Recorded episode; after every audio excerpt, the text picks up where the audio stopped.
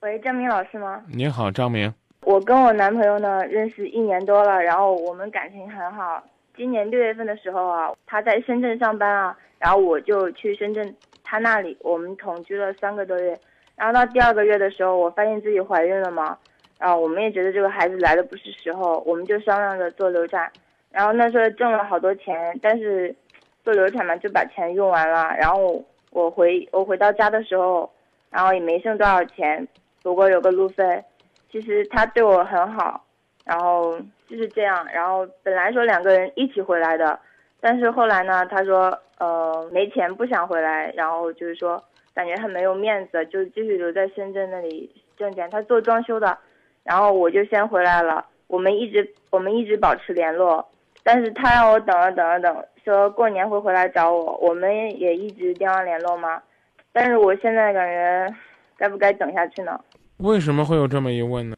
因为本来说两个人一起回来嘛，因为他比较爱面子嘛，他就在那里挣钱。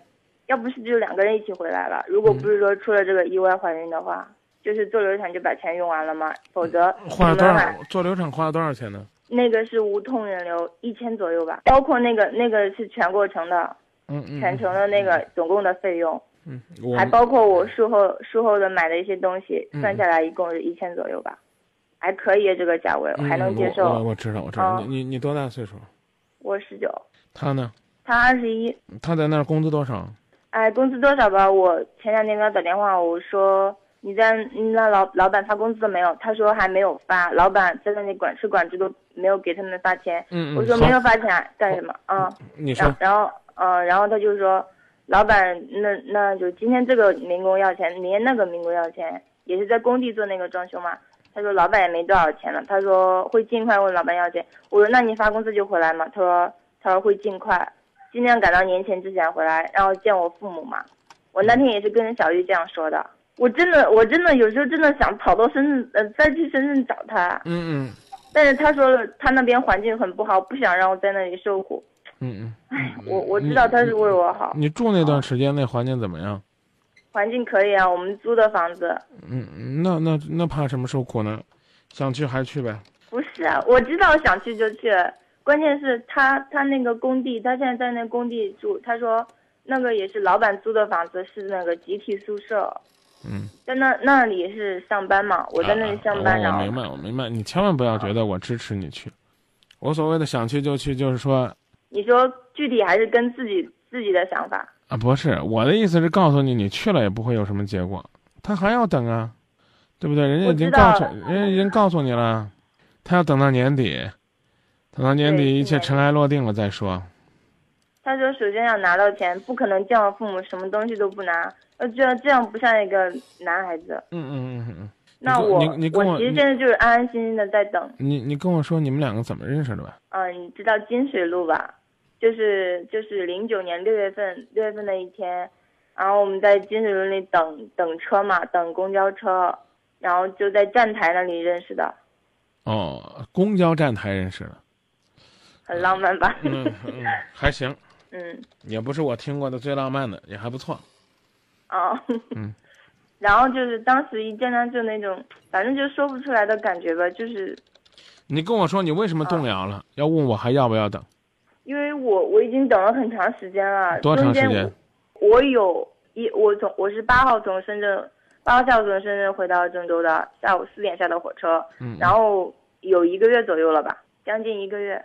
期间我们两个也呃，我给他打电话一次，他说很累嘛，然后很不耐烦那种感觉，我们也吵过架，然后也也说过气话，如果分手之类的话，然后嗯那时候我就很伤心嘛，我还哭了嘛，然后第二天又给他打电话，他没接，他给我打过来了。他给我打过来，就是我问他想我不想，他说我不想，怎么跟你说这么多呢？我说那你过年你保证一定会回来。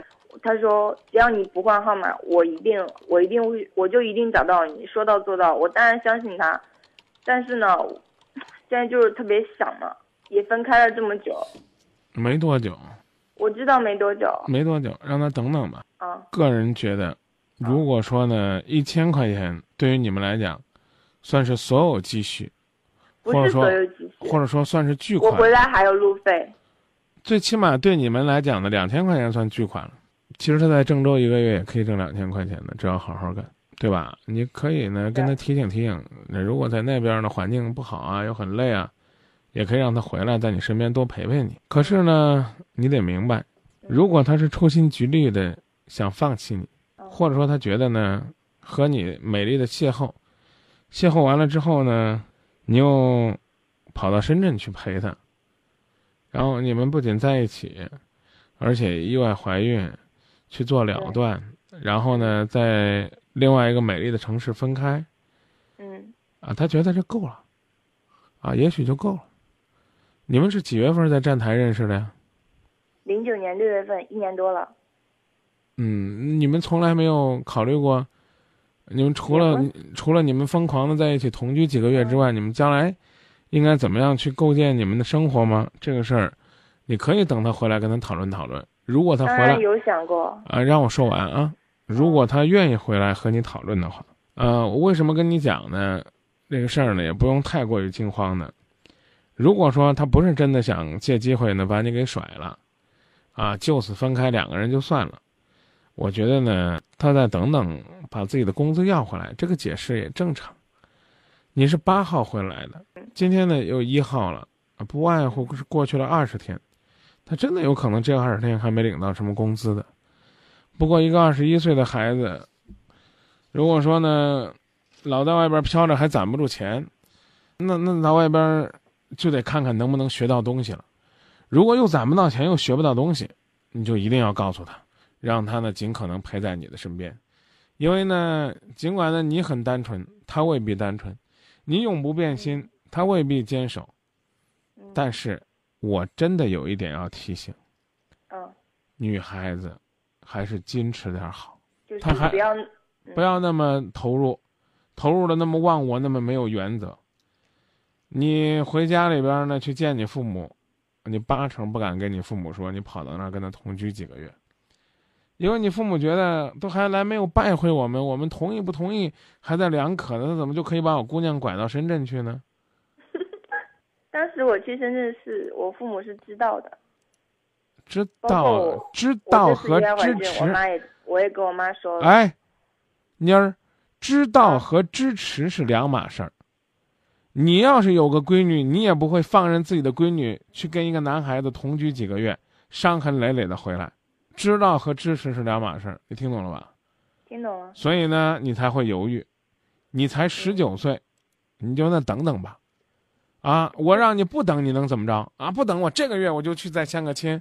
可能吗？不太可能吧。我我短时间内没到年龄，不会去相亲啊。对呀，所以我就告诉你，不用急，啊，他呢按照和你的约定回来，那对于你来讲呢，其实是最幸福的一种感觉。